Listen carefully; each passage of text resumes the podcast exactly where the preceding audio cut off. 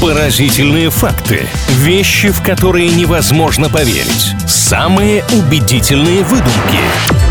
Правдивая ложь на правильном радио. Мы всегда рады поделиться чем-то интересным здесь на правильном онлайн, ну а в рамках рубрики «Правдивая ложь» делаем это еще и весело. Развлекаемся следующим образом. Предоставляем друг другу какие-то впечатляющие утверждения и пытаемся понять, а настоящие ли они. Илья Андреев и Маша Сафонова, всем здравствуйте. Всем хорошего дня. Сегодня не буду вас грузить слишком сложными фактами, но тем не менее попытаюсь вас подловить своей хитростью или наоборот рассказать какие-то интересные малоизученные факты. Илья, скажите, пожалуйста, вот вы шапку носите зимой, у вас там есть помпон такой? Или она как бы классическая, строгая такая? Мне не идут шапки с помпоном, но на распродаже я купил именно такую и просто помпон отрезал. Интересно, а вы знаете, для чего изначально был придуман помпон? Вот правда ли, что изначально он был только на женских головных уборах и использовали его как игольницу? Ну, моя фантазия позволяет это представить, только логики я в этом не вижу совершенно никакой. Ну почему? Сидит сибирская женщина где-нибудь, я не знаю, что-то шьет, вышивает, и чтобы не потерять иголочку, раз в помпон на шапке вставила, и всегда под рукой, и как бы вероятности напороться мало. Я не знаю, это уже моя чисто фантазия, просто как факт примите. Думаю, что это неправда. Не очень практично получается. Ну, не знаю, мне очень понравилась эта идея. Я даже подумала дома такую шапку себе завести. Но на самом деле, конечно, помпоны на шапках были изобретены для того, чтобы беречь голову от удара в помещениях с низкими потолками. Даже это не просто дизайнерское решение было, а реально крутое предназначение у него имеется. Ловите факт номер два. Правда ли, что по статистике 4% сотрудников всех офисов как минимум раз в жизни засыпали за столом и натыкались во время падения на органайзер или кружку? Встал рано, пришел, устал и вот неудачно заснул. Но в таких статистических моментах я всегда вспоминаю про то, как всевозможные опросы проводятся. То есть позвонили условно тысячи людей из всего населения огромной страны, спросили и сказали, получилось 4% в среднем действительно так за столом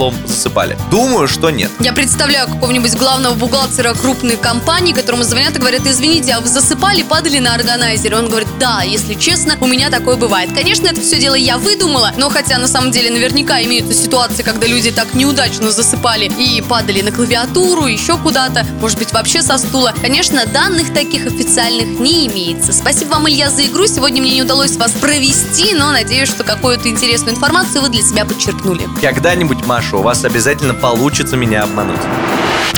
Правдивая ложь на правильном радио.